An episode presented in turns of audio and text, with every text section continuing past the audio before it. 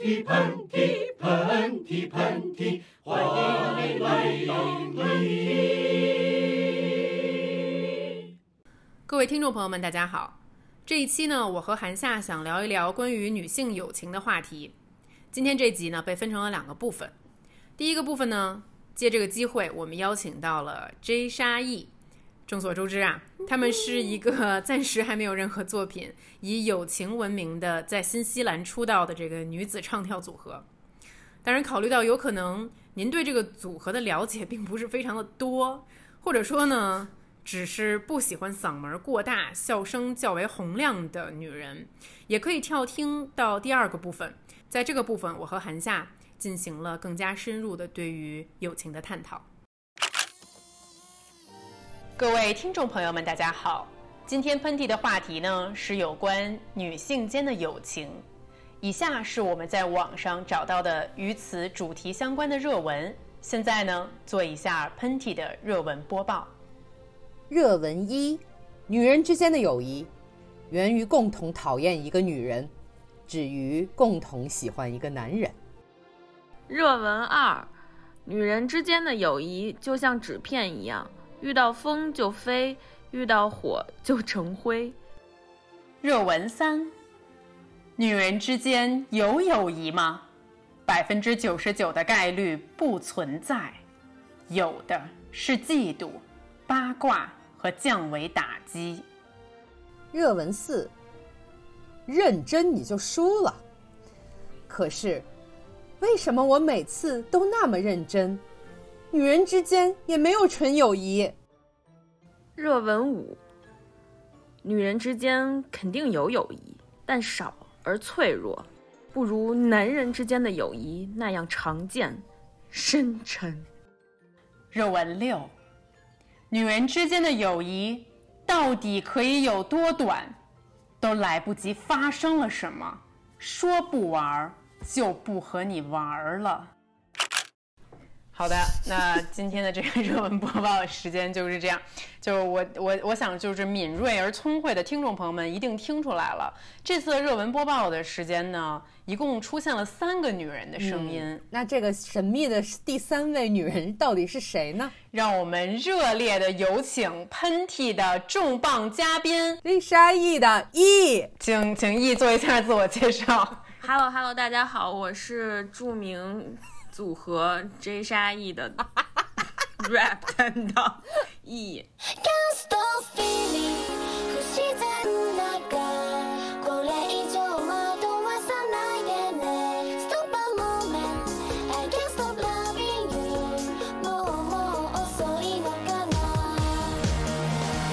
韩夏，这样吧，嗯，因为很多听众朋友还是对于 J 沙 E 这个组合不是特别的了解，你看你能不能比较简短的跟咱们听众朋友们先介绍一下，就到底什么是 J 沙 E，，然后今天咱们又是一个怎么样的情况？从广义上来说呢，J 沙 E 是一个由邵静竹逼迫我们在新西兰组成的，就是没有通知另外两位成员而组成的一个女子唱跳团体。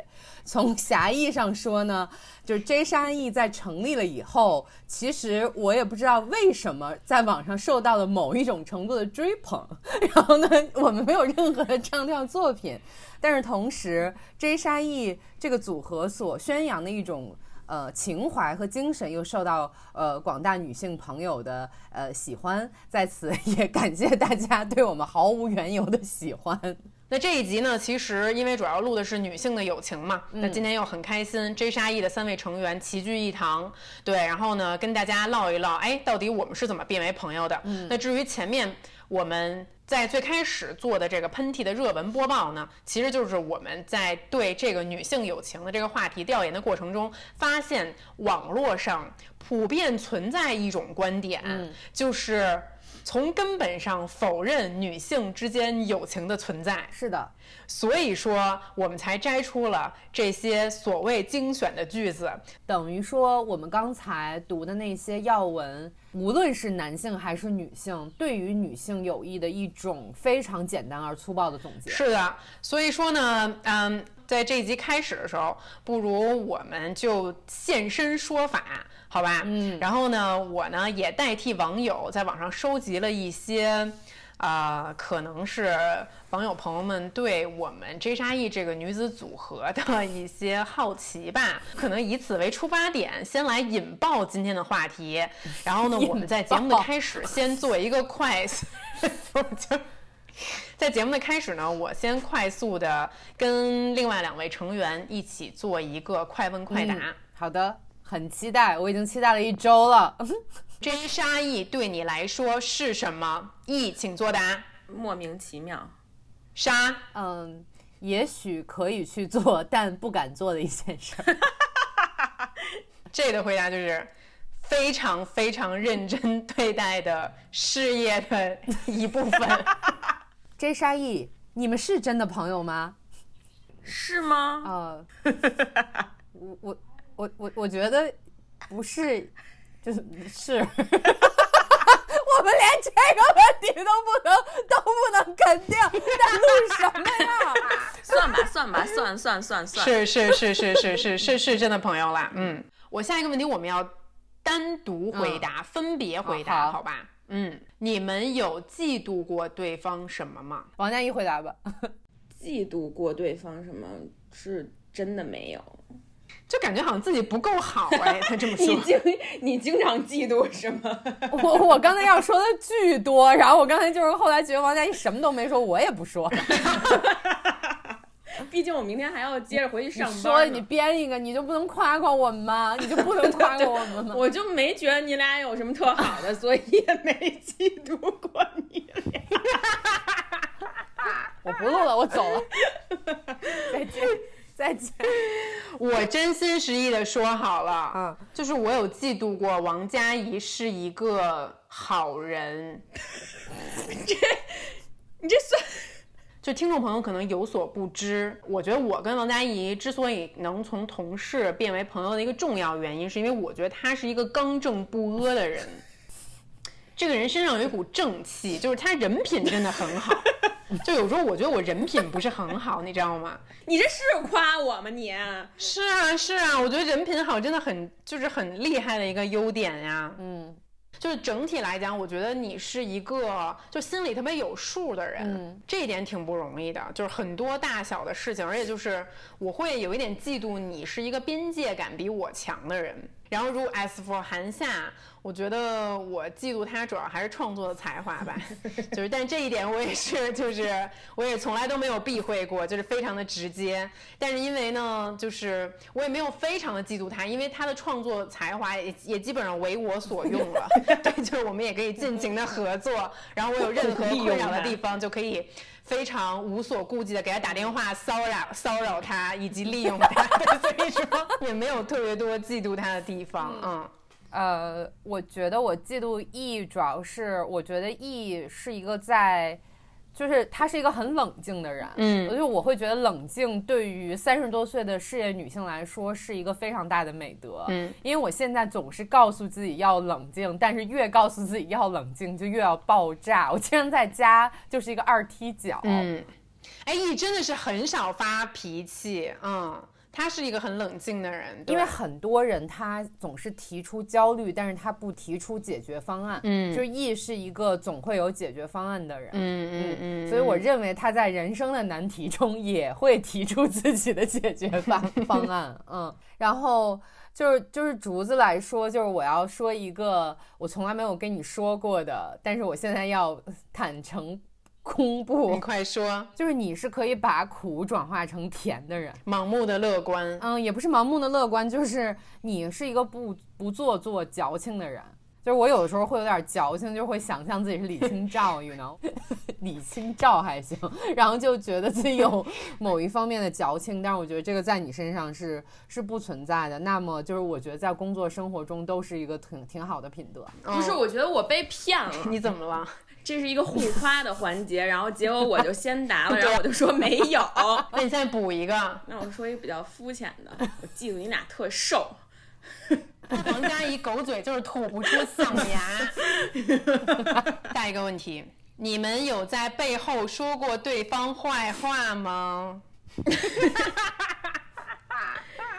那我先说好了，我先说好了，好吗？我说，我先说，嗯，我最近一次记得我说韩夏的坏话，是我们录了一期喷嚏，嗯，然后那一期呢，明明要按时播出，然后突然在它播出时间前三个小时被按停了，然后那一次就是我有打电话，然后跟 E 说夏的坏话，嗯，我承认，但是那个可能是我记忆里面仅存的。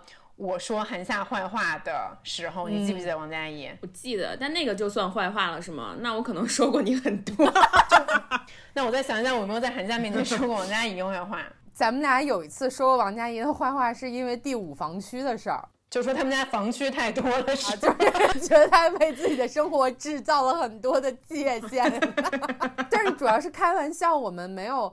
嗯，我跟我胡子说过一次你的坏话，就是好像就是你有几次 mean girls 瞬间就是把我那个因为太多了把我给骂哭了。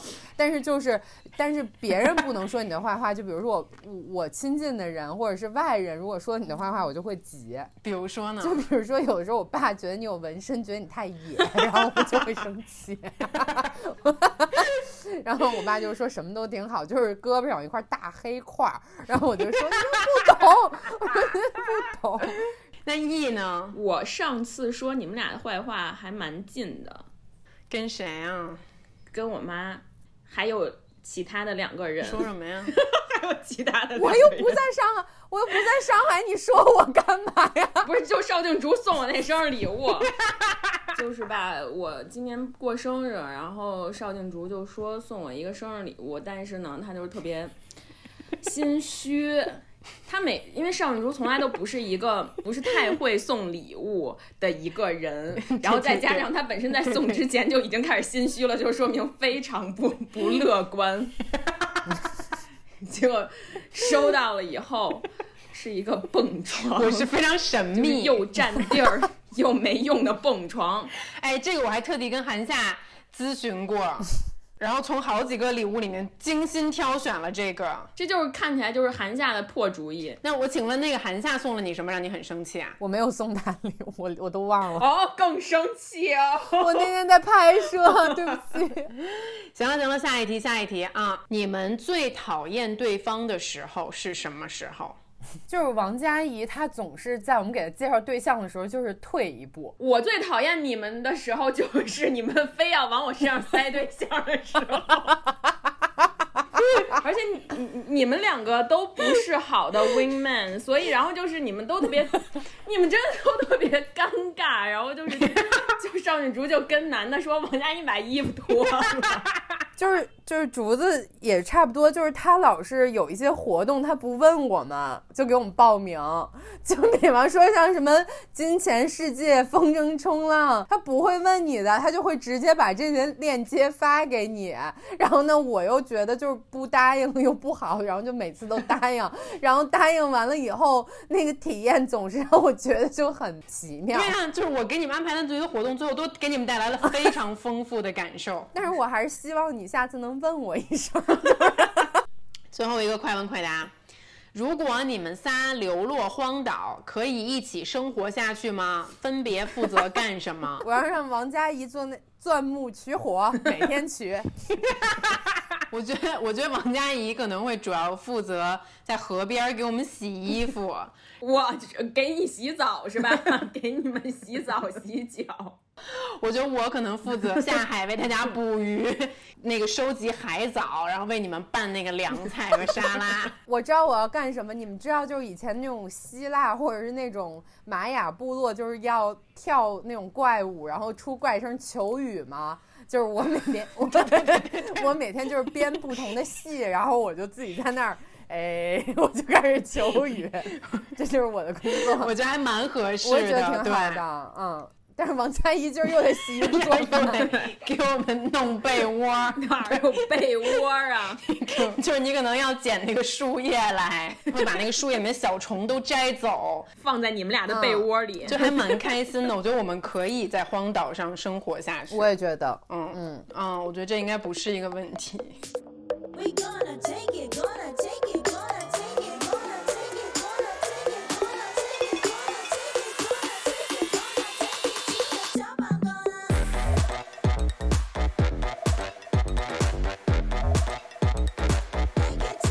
好的，那快问快答的部分就这样了。然后这一部分就是答的非常的混乱，然后希望那个听众朋友们就是不要介意。然后其实这一集呢，我们还蛮想跟听众朋友们好好的探讨一下关于这个女性之间的这个友谊。嗯，我个人还蛮想问你们俩的问题，就是你们觉得女性之间存在真正的友谊吗？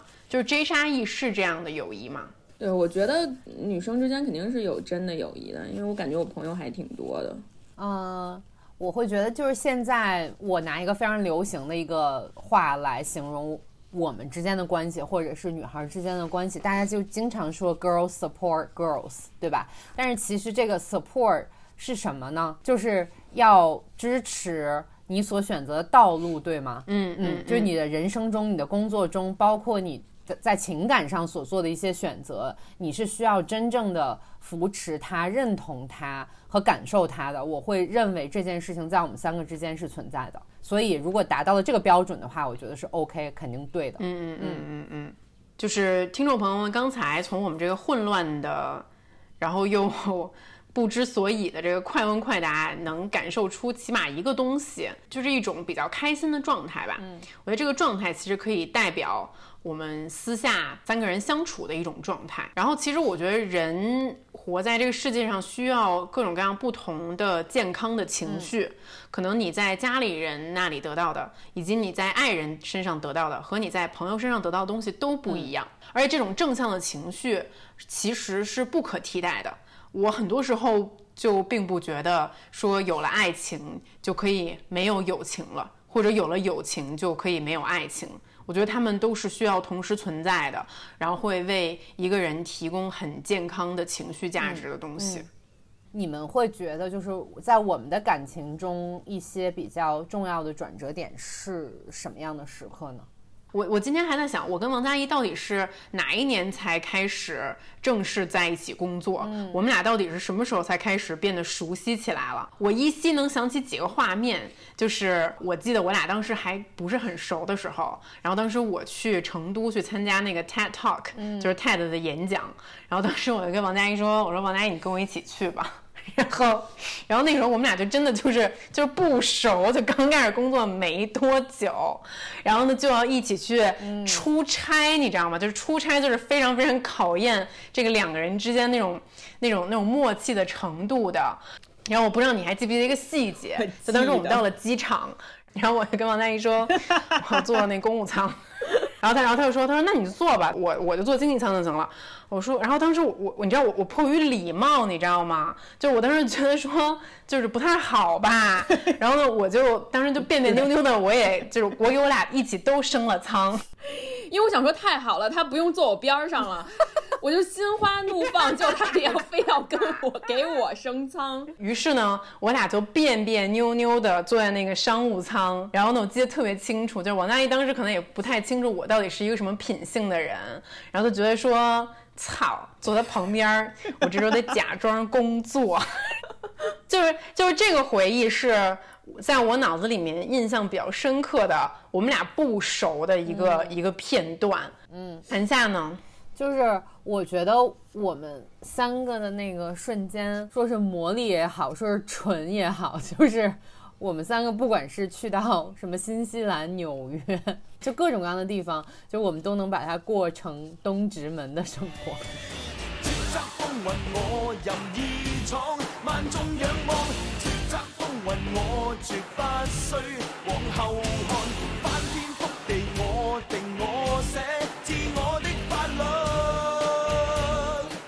哎，但是聊到这儿的话，其实我还挺想，就是替听众朋友们问王佳怡这个问题的。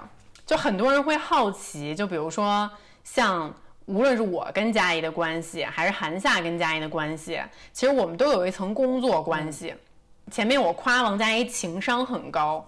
就是，所以说很多听众朋友们其实也会很好奇，你如何去平衡你和我，以及你和韩夏之间这种既存在工作的上下级，但是又能处得很轻松，像朋友一样的关系呢？我其实觉得这个跟我没有什么太大关系，可能跟你们俩关系比较多一些。对，就是因为我觉得你们俩在。就是工作的时候都比较严肃，但是其实私底下都是比较能分得开的人。嗯，我也比较好能转换这个角色。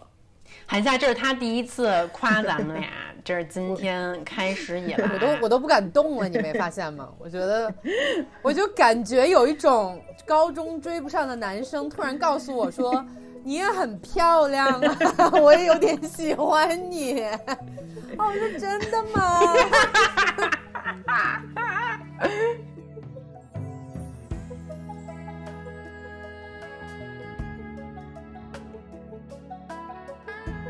第一次给韩夏当制片，然后当时拍竹子的一个片子。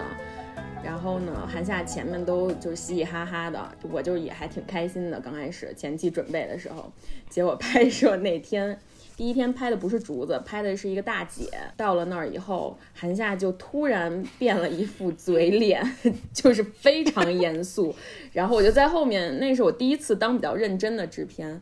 然后我就记得，我记得特别清楚。然后那个开赛好像在那儿录，然后你就在旁边看着，然后我在后边，因为围了一圈人，我就在后边站着。然后突然韩夏就说：“这个镜子怎么这么脏啊？谁擦的这个镜子呀？赶紧去给我擦镜子！”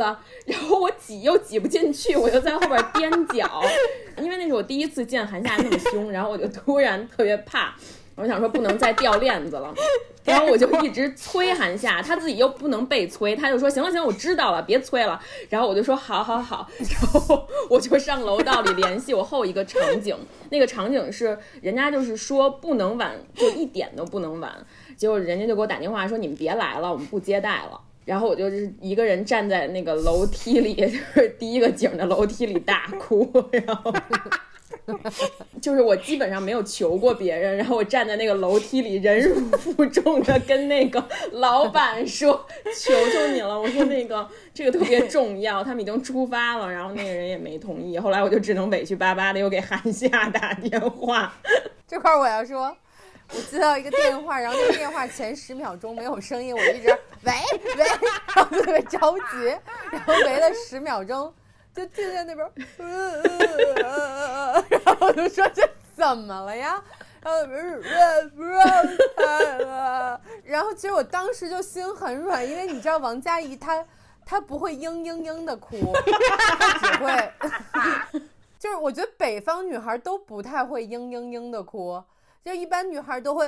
嗯嗯嗯，就王佳怡但是王佳怡是不是你哭了以后我就没我还就没有那么？他就说哎呀没事儿没事儿，然后我就想说啊没事儿吗？早知道不哭。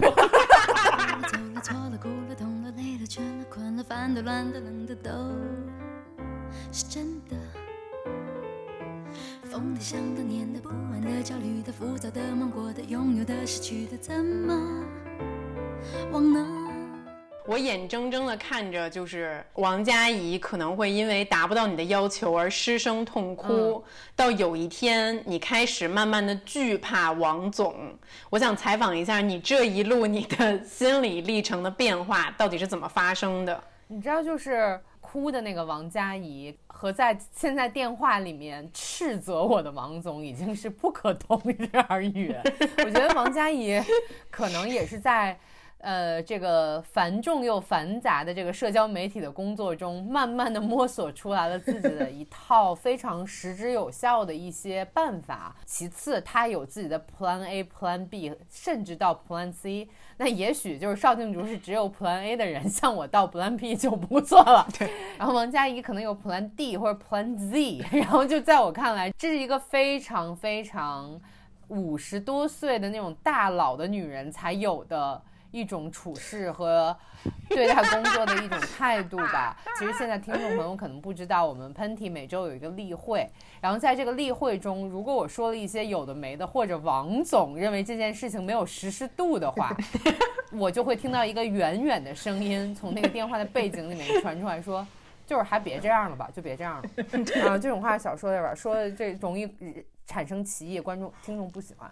啊，这种建议太鸡肋了，不要说吧。这这种建议没有什么实质性的意见。嗯。然后我当时是他就像一个冷水一样的浇浇了我这团小火苗上，然后我一个人就坐在现在这个位置，就冷冷的冰雨在人生胡乱的拍，然后我就整个人就僵住。然后但是我又会想一想，我又觉得他说的对，他说的确实很多时候都对。嗯。也许在我们三个的这个工作历程中，王总是有了质的飞跃，以及有了非常正面的飞跃这样一个嗯一个路径吧。我们两个可能就是除了老了也没啥。那我跟你们讲，我最近一次就是有发觉，就是我也很难掌控这个度。是有一次谁在加班，然后我就给你发信息，你还记得吗？呃，谁谁谁在加班，你一会儿跟他说一声，那个让他打车回家吧。就是很像一个老板，然后通知底下的那个中级干部说，你去跟他说一声，让他打车加。没关系，我就已经习惯了。然后我回家，我去做美甲，然后我就翻手机，好像要给你发另外一个短信，然后我就看了一下，我给你发那个，我越读越不对劲，我想说，我操，这个我说话怎么感觉像是一个老板在跟下属说话？然后我就赶紧给他发了个信息，我说对不起，老板，我错了。但是我说实话，王佳怡，就算你不给我发那个信息，我都没有觉得这个里面有什么特别大的问题。你已经被 PUA 成功了。其实我觉得，就是跟自己的朋友工作，或者在工作中和自己的同事成为朋友，确实有一个 boundary，就是所谓的这个边界感。在我印象里面比较深刻的一个临界点啊，就是其实我都不太具体记得那天到底发生了什么，然后王佳怡就突然抽风了。然后呢，就是大概半夜十一点吧，就给我发那种十条六十秒的语音，然后每一条语音都是那种，我也不知道该怎么说，就是这个话，你们别老丑化我。我我要跟王佳怡分享一个秘密，邵静竹当场就给我打了电话，说王佳怡疯了。就记得当时王佳怡那天晚上跟我说了一句话，让我挺就是挺记忆深刻的，你知道吧？他就跟我说了一句话，他说：“你不要再把我当小孩看了，我不是小孩儿。啊，我开始做自媒体以来，我一直都没有什么特别大的团队在我后面，就是我只有王佳怡一个人帮我。所以在很长很长的时间段里面，就我会觉得我是那个姐姐，她是那个妹妹。可能慢慢慢慢的，我们工作到了一个阶段，就是。”他会去提醒我，就是啊，我该把他当做一个更成熟的成年人去对待。嗯，对。然后呢，那一次也会提醒我，就是我们之间的这个边界可能又在发生着变化。嗯。但是我觉得这里面最宝贵的一点就是，我们之所以能走到今天一个比较舒适的一个呃这种关系当中，就是因为坦诚。对，我觉得就是女性的友谊里面很多就是失败的例子，就是自己。胡思乱想。长大以后，我觉得很多事情可能说出来，对于友谊来说是一件好的事儿。嗯，如果非要让我总结一下，就是有生之年和在座的这两位女性之间的这个友情吧，其实觉得特别重要的一点啊，就是你们两个人都是人品很好的人。就是对我觉得交朋友其实。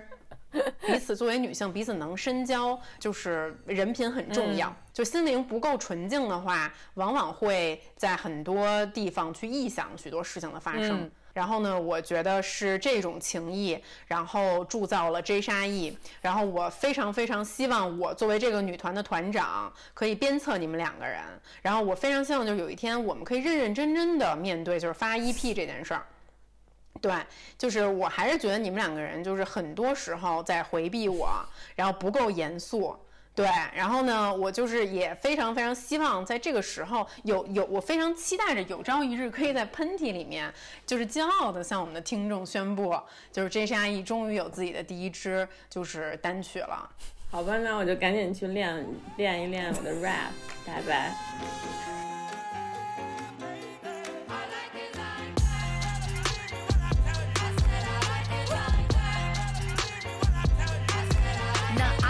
I like stunning, I like shining, I like million dollar deals. Where's my pen, bitch? I'm signing.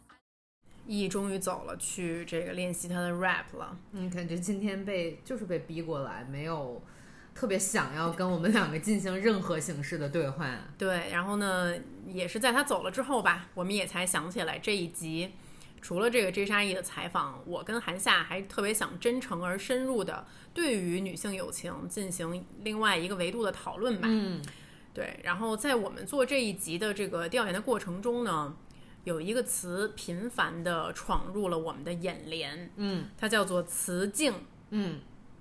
雌竞，雌呢是雌雄的雌，嗯，就是动物世界里面区分性别的，嗯，竞呢是竞争的竞，嗯，那雌竞呢，其实顾名思义，指的也是雌性动物的竞争的这样的一种行为和心理，嗯，然后呢，我们也看到很多调查研究显示。雌竞其实，在一定程度上阻碍了女性友情的发展。嗯，追本溯源，其实我们发现，呃，雌性竞争这个词一开始呢是被某些情感类的博主，呃，多方面的提及。嗯，然后呢，我看到一个比较有趣的一个指标，就是说。啊，其实动物世界里面可能它存在雄性竞争，也存在雌性竞争。但是呢，把这个词投射到人类的行为里面，那雄竞就是男人之间的比拼。那它比拼的这些指标有什么？我给大家说一说啊。比如说这个男性的家世背景，嗯，学历背景，嗯，财富。社会地位等等，嗯，而这个雌竞就是女人之间的竞争，它比的是什么呢？就这几个词，看见我就生气了，已经。它比的是基因价值、生育价值、观赏价值和情绪价值等等。哎呦呦呦，心心脏疼！你还记得那个？阿丫娃娃有一个理论，说什么高攀吞高攀吞银针，那叫什么阿阿尔法什么贝塔值？呃，对我前面还比较含蓄，没有指出这个情感博主是谁。对，刚才寒假说了阿丫娃娃，我们就发现它好像有八个标准，分别去评测一个女性的价值。嗯嗯。但是其实跟雄竞相反的是，比如说你的学历背景、你的财富或你的社会地位，对于女人来讲是不值得一提的。它可能并不能为你加分，所以，所以在这个词境当中，所指的就是你的基因、生育、你的外在和你的情绪是否稳定，这些作为一个妻子或者稳定的伴侣来说，比较有价值的这样一个繁殖吧。就说白了，咱们俩，嗯，今年作为两位三十三岁的，就是咱们俩的 价就。就都进不了雌竞的那个，都进不了初赛。最关键的还不利于我们的是什么？嗯，就是工作事业较为稳定。嗯，或者翻译为是个管事儿的，事业心较强。嗯，野心较大。然后呢，咱们这个情绪较为不稳定，很不稳定，情绪较为暴躁。对。所以说，在雌竞的竞争里面，我觉得我们就败下阵来了。是，但是从另外一个方向上来讲，也许就是因为咱们就是雌竞竞不过，所以说咱们的友情才如此顺利的开展了起来。或者 说，我觉得如果咱们刚开始就特别看重雌竞这件事儿，咱们也不会成为今天的我们。是的，嗯，之所以跟大家讨论这个词，就是。很多人会问，认为这个雌竞它阻碍了女性之间的友谊。比如说，经常见到的一种场景就是，咱俩是闺蜜，嗯，但是呢，你特别漂亮，嗯，我觉得你雌竞的这个指数很高，你可能会打败我。所以我就不想让你跟我的男朋友，或者让你跟我的另外一半有过多的接触。嗯，我觉得你会把他们抢走。嗯，再比如说呢，呃，小三把这个正史的呃老公抢走了。嗯，但这个正史一般的第一反应不是去骂自己的男人，而是去骂小三。嗯，他会默认这是一种雌性之间的竞争关系。是，我会觉得很多男性朋友。他们很怕自己的伴侣跟一群女的在一起，他们就会很主动跟自动的认为说一群女的在一起就没好事儿。嗯嗯，你们要不然就是在商量怎么离离开我，你们要不然就是在勾心斗角，玩那些干嘛？我觉得这是很多很多男性的想法。我不能说大部分，但很多。就你让我想起来，我的母亲马女士，她其实是一个非常善于交朋友的这么一位女性啊，就她身边女性朋友很多。但是呢，她也有一些男性朋友，但是这些男性朋友的妻子呢，可能并不如马女士那样一样善交际。然后这些男性朋友，我就记得很多时候，就我小的时候在饭桌上听到他们跟我妈说说，啊，你可不要那个教我老婆学坏，就是开玩笑似的阻止我母亲马女士和他们的妻子就是成为朋友，就好像觉得他是那个一个破坏因子，就会把他们的妻子教坏，就是潜移默化他们会说，就哎，我我妻子很单纯。就开玩笑跟我妈说：“你别把她带坏了。”但是想想，也 也蛮有可能带坏的。爱情不过是一种普通的玩意儿，一点也不稀奇。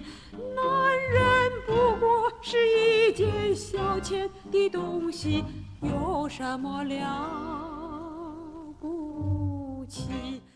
我从小就特别喜欢跟美女交朋友，为什么呢？就你看我的这些朋友啊，就是从这个初中开始到高中到大学到现在，你知道吗？就我身边的朋友大多数好像长相都还蛮姣好的，你承认吧？我承认。就是我现在回想一下我的心理啊，就是我的这个心理可能是那种。就是反向作战，嗯，人家都是宁当鸡头不当凤尾，我就是宁当凤尾不当鸡头。我觉得什么话 从你嘴里说特别脏 也是特别的街头巷尾。就是我总觉得我要是一个美女 squat 里面的一员，嗯，更招摇。嗯，就我是那几朵金花里的老妖。就不太清楚，就是怎么形容。就我总觉得好像跟美女在一起会提高我自己赏心悦目的那个价值。我就是天生的会被就是漂亮的小姐姐所吸引。嗯，或者或者也有可能是我就是这个性格中潜移默化的不是那么的直的原因。哦，我明白。嗯，我跟你就是也有不一样的地方。就是我从小大概。十岁到十五岁，我都感觉我自己是一个男性。怎么说？没有人夸过我漂亮。在我十岁到十五岁的时候，就是一个剃着很短的头发。然后又有点微胖，然后嗓门很大，就是学校的四层从头顶到尾都能听到我的声音的这样一个人。在篮球运动员吗？因为当时也没有男生喜欢我。嗯。呃，样貌上开始有变化的时候，那已经是我高中快毕业的时候了。我一个从来没有体会过此境的人，在接受到男生开始。第一次开始写的情书的时候，我发现我的同桌默默的远离了我，因为他是那个小鸟依人的小清新类的女生。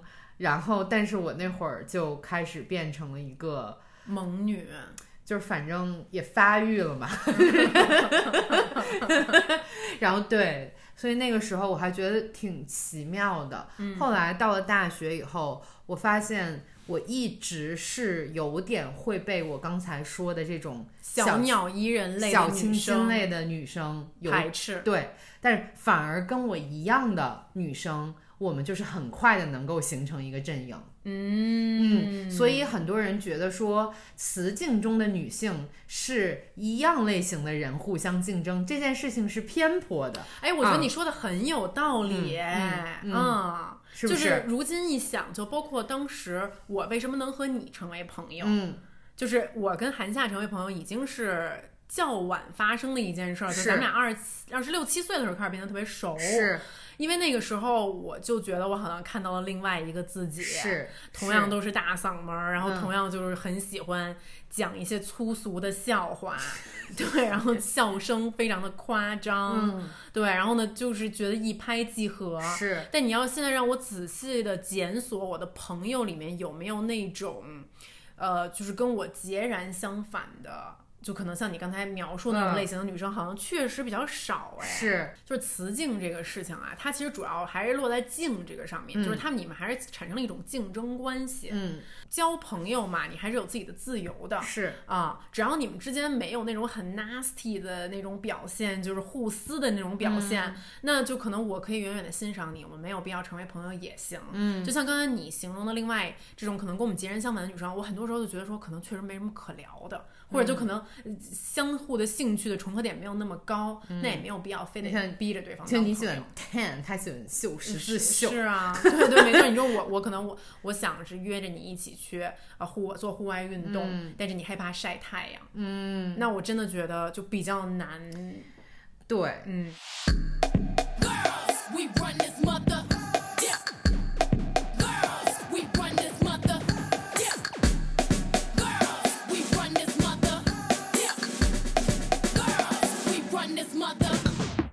那么雌竞的另外一面呢，其实就是你竞争，你到底是为什么竞争？嗯，就是为雄性而竞争。是，就说白了，这件事儿就是男权社会最希望看到一件事儿，就是我作为一个男人。有几个女孩为我厮杀、争抢我，嗯，来在我面前展示他们的雌性价值，嗯，其中包括刚才我们列到的种种价值，大多数都是较为肤浅、较为外化的这些价值，嗯，我坐在这里何乐而不为？嗯，而那些对我来讲可能内在的价值会相对较高、较难取悦的女性，我就是 Who cares？你知道吧？当然，我觉得它并不适用于所有的男性。嗯，但是可能是在一个较为传统的男权社会里面，可能雌竞这个局面的产生，并不是自然而然，而是符合了某一群男性的心理的。但是想一想，我们从小到大接触到了这个环境。就先不说特别远的，就说我们看到的这些影视作品，我们看到的电视电视剧里面，嗯，就是女人和女人之间的友情，好像就是经常支离破碎或充满了狗血的，嗯，你知道吧？就像是《七月与安生》这样的作品。比如说像《甄嬛传》这样的作品里面，就是女性之间她的友谊好像都是以一种比较脆弱和易碎、易被男性挑拨、嗯，被挑战的这种形态展现在我们面前。嗯，我会觉得为什么这种剧、这种影视剧在中国极其的流行，因为它就是吻合了我们社会上对于女性友谊和女性间产生的反应之间的一种论调。然后大家都觉得 OK，你看我说了吧，对吧？就是里面发生了这样的事情。然后昨天我看到一个很有意思的理论，是呃，国外有一个那个女权学者，然后她有一个理论叫做 Bankdo Test，嗯，就在讲说，在一个影视剧里面，凡是有名字的两个女性角色。她们在进行一段对话，有超过一半以上，或者是百分之七十这样的影视作品，这些对话一定是在讲男人的。嗯，我又在想说，关于男性友谊的作品有很多呀，不管说是师生情、兄弟情、邻居情、军旅情，然后后来想了想，关于女性的。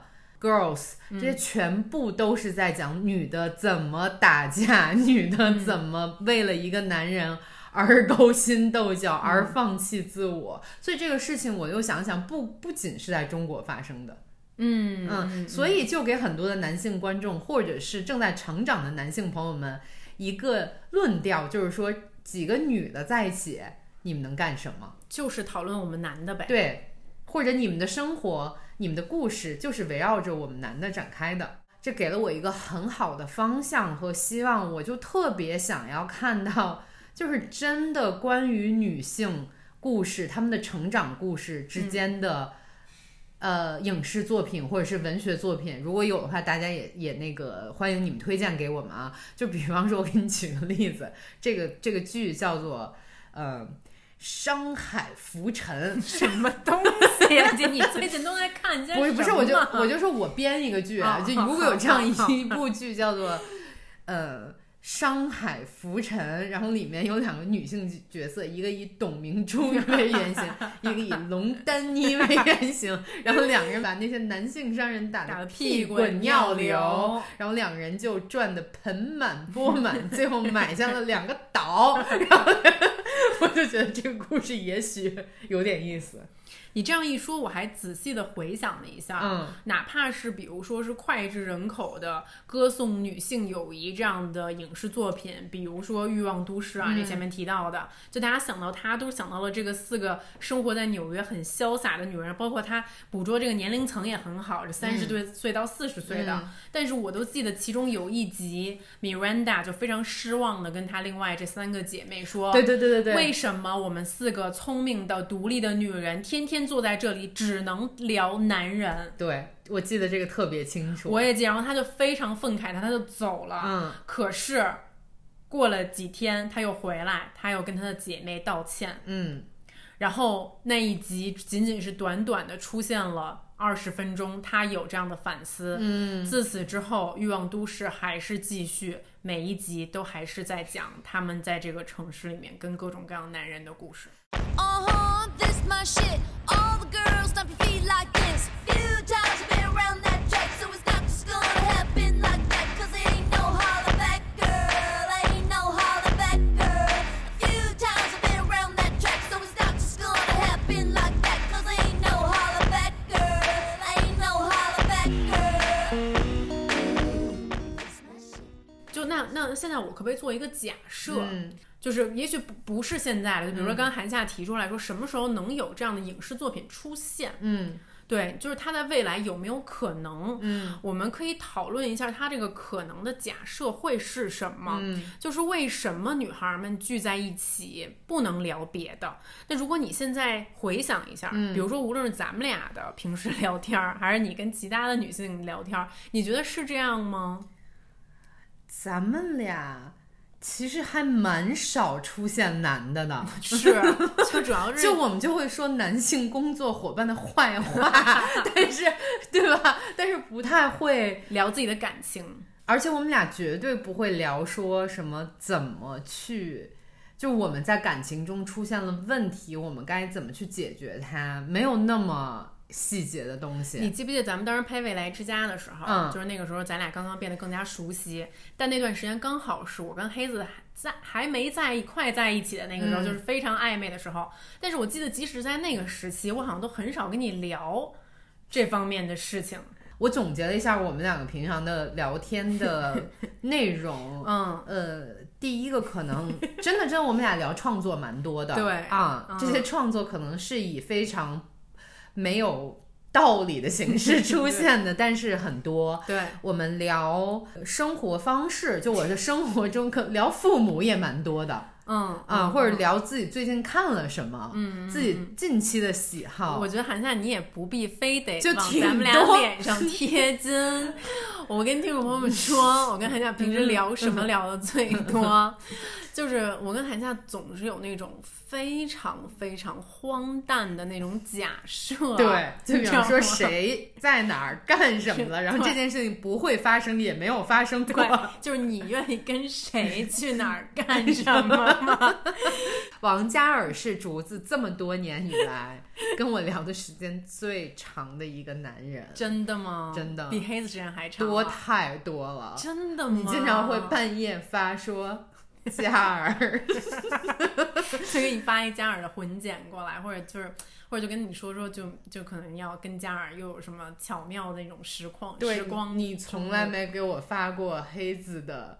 除了你们俩刚认识的时候，之后再也没有发过黑子任何东西。那倒也是，嗯，平时我收到你的最多的东西还是关于那个尹浩宇那些 双语电台，不啦不啦不啦。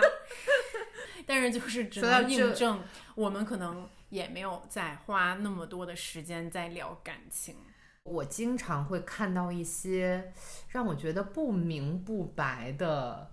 一些场景和现象，就比如说一个女人、一个女性或者两个长得不错的女性进入了一个都是女性的这样一个场景里面，她们想的第一件事情不是哇，今天有这么多的好的女性的新朋友在这里，而是想的完了，今天有这么多女的在这儿。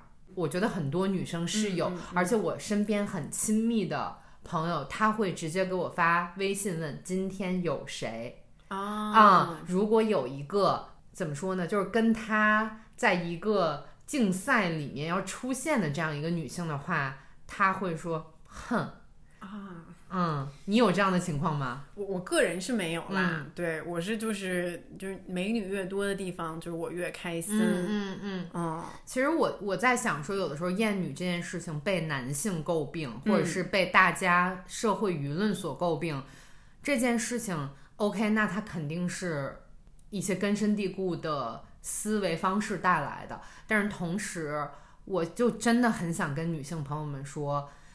进入这样的女性场景的时候，如果我们真的丢弃这种外界给予我们戴的帽子，哪哪怕是就你别问这个问题，今天就是有这么多女孩怎么了？我们这么多女孩在一起玩，我真的觉得真的是好事，太开心了。那以前女女孩还不允许出来玩呢，对吧？今天我们有了这么好的交友的条件，你出去的交友的目的真的不只是为了。能够多一个暧昧的对象，或者说是能够有一个未来潜在的结婚对象。如果你把这个交友的目的改成是 OK，我今天想交几个能够有潜力成为我未来的最好的女性搭档朋友的这样的愿望，我会觉得是很好的事儿。嗯，说的非常好。嗯。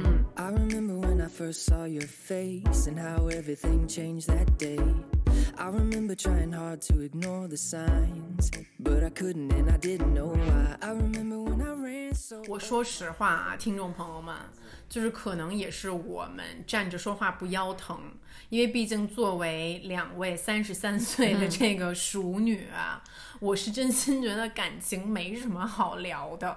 嗯，我是觉得，呃，一是。反正也就这样了，嗯，可能我的感情生活也就这样了，嗯。第二是再给咱们脸上贴一个金啊，嗯，我们生活里面比感情重要的事情多很多，那倒是真的。比如说喷嚏，可能就比我的感情更加。虽然听起来是一个很无稽的节目，但是如果说我要录音了，或者是。嗯，伴侣找我有事儿，那我肯定选录音啊。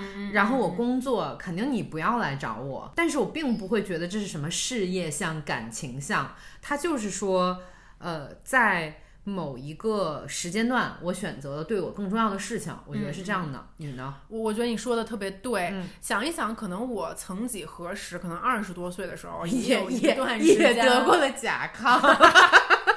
腰椎间盘突 出，因为感情，反正就是也是，确实是被折磨的够呛。可能那个时候回想起来，跟身边的这些女性朋友也经常会围绕着感情这个话题去聊。但是可能人生都是存在阶段的吧，突然进入了一个阶段，呃。我觉得可能很多女性的生活开始出现分叉，嗯，对我们身边也有一些女性朋友，可能她更加以家庭为重，嗯，然后她们也会脱离我们。可能聚在一起更多的是聊跟家庭相关的事情，也不一定是聊感情了。是对，但是可能像我跟韩夏这种，我们的 生命的百分之九十都是被工作占据的嗯的人来讲，那自然而然会聊到可能就是你最常去 deal with 的这些问题和麻烦。我们之所以还能保持非常亲密的朋友关系，我觉得他是一个对各种人。或者对各种人和各种生活方式、心态都很开放的一个人，就是我们两个对未知的事情会有一些好奇心，所以我觉得这一点可能是我们两个还能够保持一致的。方向的一个很大的原因，嗯，那比如说我其实之前会有一些当妈妈或者进入了非常稳定的生活的女性朋友，但我们现在其实很难再成为很亲密的朋友，是我能够默默的感受到一种没有声音的排斥感。我会觉得这种排斥不是有意的，而是说如果大家的生活方式和生活路径发生了。很大的改变或者很大的不同的话，进入稳定生活的女性其实会形成一个阵营，其实有点像你刚才说的马女士跟他们的朋友们，嗯啊，他们会觉得你是我们这个团体中的一个不稳定因素，或者说我已经不认同你作为一个三十三岁的女性没有进入落地的生活这件事情，无论你有多么努力的在工作，无论你有多么。勤奋的在为你的未来而打拼，这个未来可能在他们的心中本身就是不被认同的。嗯，我也在想啊，因为我也有一些朋友，可能呃到了三十岁以后，逐渐就进入了家庭，嗯，开始跟我们走不太一样的路吧。然后，但是我也在想说，是否也并不是他们的选择？嗯，对，因为其实女性一旦走入家庭之后，你就被期待着。呃，要去承担更多的家庭义务。聊到交朋友啊，嗯，就是我自己都在想说，谁愿意？就如果有一份非常精彩的事业，非常有趣的事业，比在比在家里干家务活要好玩多了吧？我会认为说，我之前为什么会受到某一种方式的被远离？但是其实现在我我我觉得你的话启发了我，也许这种被远离。它就是一种人生方式和生活方式的不同的选择。嗯，那在那个点，我们不能够做很亲密的朋友了，也 OK。嗯嗯，那如果说我们能够远远的 关心着、看着彼此，也未必不是一件好事儿。我会觉得，嗯嗯嗯嗯。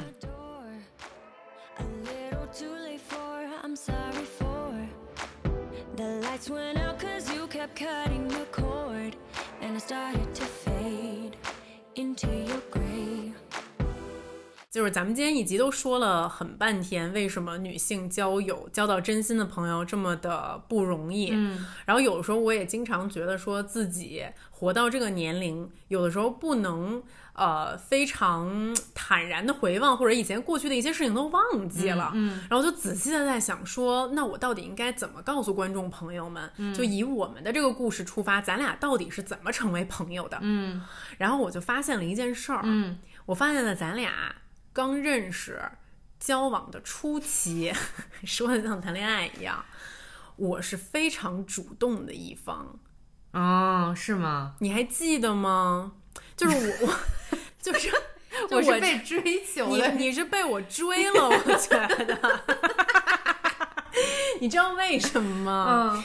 嗯，我那天就是突然，突然那个就是在我自己的微博上搜索了“韩夏”两个字。然后我发现，关于你的微博，嗯，就是超过 关于黑子，或者关于任何人，我怎么这么爱提到你？然后呢？你怎么这么多呀？然后呢？最关键是我，我就是一只哈巴狗。我给你阅读一下。我不想听，你给我走。二零一六年九月二十一，我真的不舒服了。你 你说，你说，喜欢和韩夏工作，体贴、聪明、谦虚、有文化、有情怀。照顾人，能吃苦，韩导没缺点，我向韩导学习。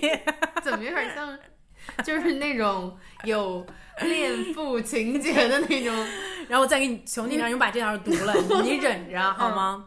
二零一六年十一月二十三号，在外面漂了一个月，走了半个地球，组里的每个人都挺有意思的。但最好玩的还属导演韩夏，你就是那种 就想要跟导演发生关系的女演员。我跟你说，哎呦我妈呀，太恶心了！她是少有的有幽默感的中国女生，她的笑话有一半来自于自嘲，有另外一半是反应快的时事评论。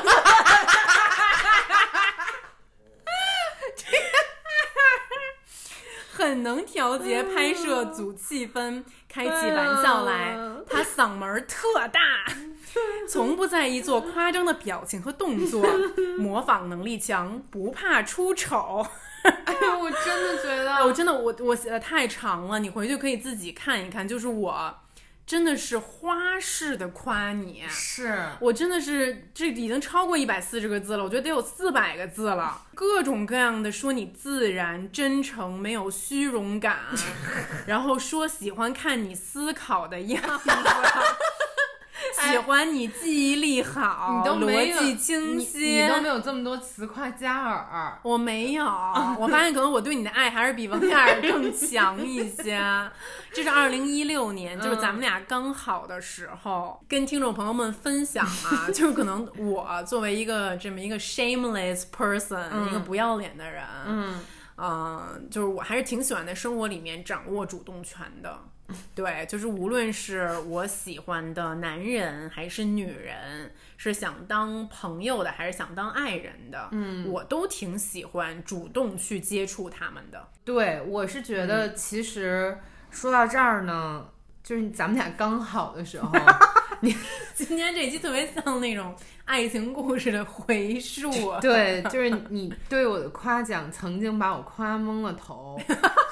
然后曾经有一段时间把我夸到，就是因为竹子有有一次夸我印象特别深，好像是我们俩在纽约，你在跟一个国外的人，跟一个外国人，韩夏 is the best female director in our new generation，就是我们这个时代，不好意思。就我们这个时代里，对，然后我当时就疯了，就疯了。然后也有一段时间，我可能在你的夸奖下过于自信，然后我爸就跟我说：“妞妞可以自信，不要自负。”就是你知道吗？就是已经到那个地步。然后我就会有一种幻觉，嗯，然后曾经也让我坠入了深渊，就是因为你老夸我，但是到了一些工作场合就没有人夸我了。我心想说。竹子都那样夸我，你知道我是谁吗？然后心理落差比较大，心理落差很大。但是我我认为他说的这一点是非常对的。然后我也在他身上学到了这个非常好的优点，就是如果你是真心的觉得喜欢你的这个朋友，嗯，新朋友也好，老朋友也好，尤其是老朋友，我认为你要更加不遗不遗余力的去夸奖他们，嗯。这才会给你们，就是可能已经要逝去的感情上再镶一层金边儿。我就觉得这个其实很重要，我是在你身上非常深刻的学到了这一点的。所以说，这个是节目尾声的时候给大家的第一个小 tips，嗯，来自于我，就是你喜欢的朋友，你就去大方的追逐他，去夸他吧。嗯，然后我觉得来自于我的一个 tips 是，我认为其实很多。感情，或者是很多友情，尤其是我们今天要提到的女生间的友情，可能刚开始是一种情感的交换。我举个例子，我今天跟我男朋友吵架了，我今天跟我父母发生了矛盾，然后两个人因为这种情感的依托走到了一起。我需要一个人去讲讲坏话，或者给我一些安慰。嗯，但是实际上你们两个是没有在没有认识到对方是什么人。和对方对生活的看法之前，就过快的成为了托付彼此秘密的那个朋友。但是我会认为，嗯，在你真正托付这份情感之前，你一定要非常真诚的认同这个人，嗯，他。对于未来是怎么看的？他的世界观是什么？在一些原则上的问题上是否能够达成一致？嗯，我会认为这个可能是你们两个交付彼此真心的那个开端。我会认为咱们两个是非常快的找到了那个点。嗯嗯，但是如果说呃，朋友们就可能会问这些点是。关于什么的？我觉得第一，那作为两个坚定的女性主义者的话，我会觉得，嗯，你要首先看看跟对方，你们两个对受教育这件事情是怎么看的。这个受教育不是说你们俩的学历，就是咱们俩一起考博，咱们俩一，我觉得咱们俩的受教育都是。例如说，你推荐让我去喜马拉雅上听那个《白鹿原》，就受教育了。然后对，然后就非得去说到底我是黑娃 还是天小鹅，这也是一种受也是一教育了。种受教育吧。对，就是你们两个对于知识的渴求，对吧？不管是哪种知识，然后或者是你们两个对于伴侣，嗯，呃，或者是对于亲密关系的追寻，到底是到了哪种地步？嗯或者说，对于咱们俩来说，我们两个肯定是把自我。放在第一位，那就是说白了就是自私，对吧？但是还是说我作为个人，嗯这件事情，我有没有个人的自由？我觉得这件事情是对咱们俩说最重要、最重要的事情。嗯嗯那所以我觉得这些可能都是考验你们这段感情是否可以成为一段真正的感情的基础。嗯嗯嗯嗯嗯。其实朋友可能一开始是因为一些情感的交换，嗯但最终是因为你们俩本身的内容价值。嗯，嗯嗯嗯，对。我们俩有什么内容价 值这我也？不知道一些荒诞的一些对荒诞不羁的东西吧。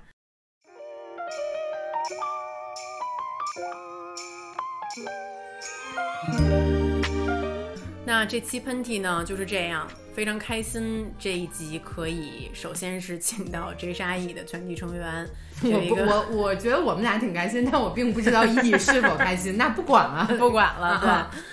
对，请到 J 沙溢集体亮相，嗯，然后呢，在第二个部分还和韩夏有了这样一个比较深度的关于友情、女性友情的一个探讨，很多话题、很多方向都是在录这一期喷嚏之前我没有想到的，嗯。嗯，嗯，然后不知道各位听众朋友们听到哪一个点，有哪些话想跟我们分享，也希望在这一集的弹幕和评论区看到你们的评论。嗯，今天我们关于女性友谊、友情的这番讨论，其实给了我很多的启发，也把我之前一些我认为我不会改变的一些思维方式可能动摇了。然后也希望我们那个 J 沙溢到六十五岁的时候，依旧是一个没有任何错到到时候必须三个人一起 breaking，对，没有任何 breaking 在地上转圈儿。女性团体。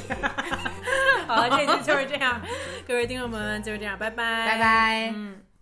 相聚欢，别亦难。